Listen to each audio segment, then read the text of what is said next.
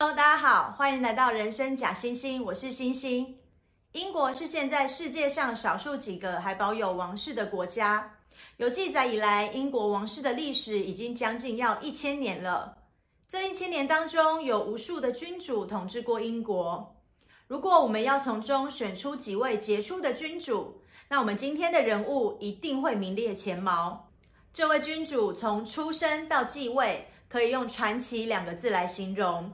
在在都展现了他注定不凡的命运。在他在位期间，政局趋于稳定，宗教逐渐融合，商业开始发展，连他的去世都为英国的统一打下了基础。他统治的四十四年，开启了英国从欧洲边缘的坠儿小国崛起成为世界强国的契机。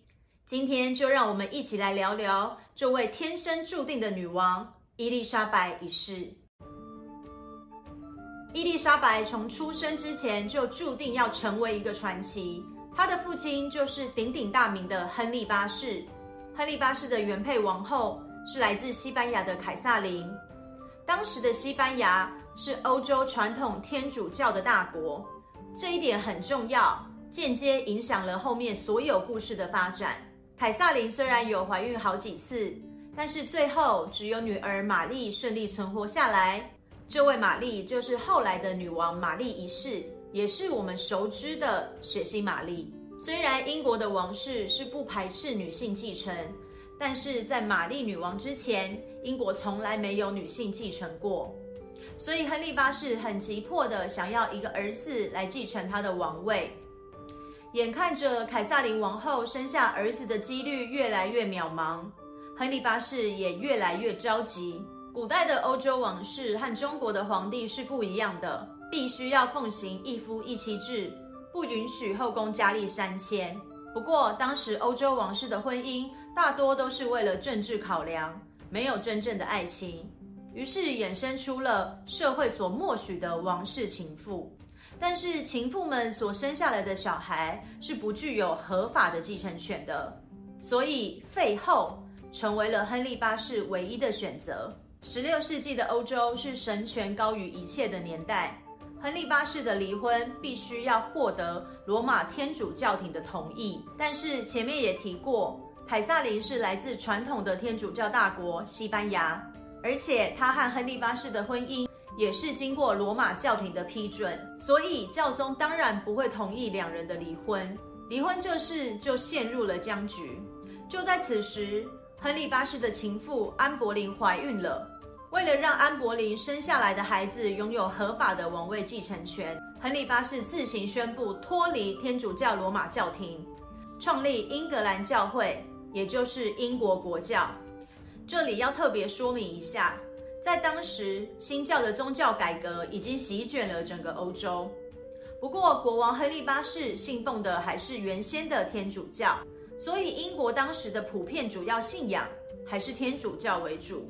直到亨利八世因为离婚一事与教廷产生了分歧，他便顺应时代的潮流，创建了英国国教，成为新教的一支，并由亨利八世任命的坎特伯里英国大主教宣布他与凯撒琳王后的婚姻无效，让他与安柏林可以合法的结婚，也让安柏林生下的孩子获得合法的王室继承权。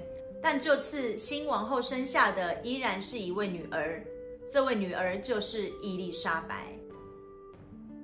虽然生下了伊丽莎白之后，安柏林还多次怀孕，但是孩子都没有存活下来。渐渐的，亨利八世也对安柏林失去了兴趣，他罗织了许多罪名，包括对国王使用巫术、与男人通奸等等，将安柏林送上了断头台。因为亨利八世与王后凯萨琳的婚姻被宣布无效，伊丽莎白的妈妈安柏林被送上断头台，所以玛丽和伊丽莎白都失去了王位的合法继承权。也就是说，在此时，亨利八世是没有任何继承人的。于是，在安柏林被斩首的第二天，亨利八世随即迎娶了他的第三位王后珍西摩。而珍西摩也终于为亨利八世生下了他第一个也是唯一的一个儿子爱德华。产后不久，珍西摩便因为产后的感染而去世了。亨利八世为了保证继承无虞，他接连又结了第四次、第五次、第六次的婚姻，很可惜的没有再添任何的子女，所以亨利八世实际上的王位继承人只有一位，就是爱德华王子。不过，亨利八世的第六位，也就是最后一位的妻子凯撒琳·帕尔，很善待玛丽和伊丽莎白两位公主，她全力的缓解了他们与父亲之间的心结。让两位公主也得以受到良好的教育。终于，在一五四四年，英国的国会通过了第三部王位继承法，正式恢复了玛丽与伊丽莎白的继承权。虽然就像前面提到的，英国是允许女性继承王位的，但是必须以男性为优先，所以继承的顺序是爱德华、玛丽、伊丽莎白。而且，如果爱德华和玛丽有生小孩的话，伊丽莎白的继位顺序又会被往后推移。就像现在当今英国女王伊丽莎白的大女儿长公主安妮一样，她出生的时候继承顺位是在第二位，仅次于她的哥哥查尔斯王子。但是随着查尔斯王子的儿子、孙子接连的诞生，安妮公主的继承顺位已经被推移到了第十四名。也就是说，伊丽莎白要继承王位，实际上是一件很困难的事情。在亨利八世过世之后，他唯一的儿子继位为国王爱德华六世。在登基六年后，年仅十五岁的爱德华便因为肺结核而逝世了。信奉英国国教，也就是新教的爱德华，为了避免将他的王位传给了信奉天主教的姐姐玛丽，在他过世之前。他宣布要将他的王位传给他姑姑的外孙女，同样信奉新教的真格雷。但此举违背了一五四四年颁布的第三部王位继承法，引起了英国社会大众的不满。玛丽便趁此机会拉拢枢密院，发动了政变，攻进伦敦，将真格雷送上了断头台，登基为玛丽一世。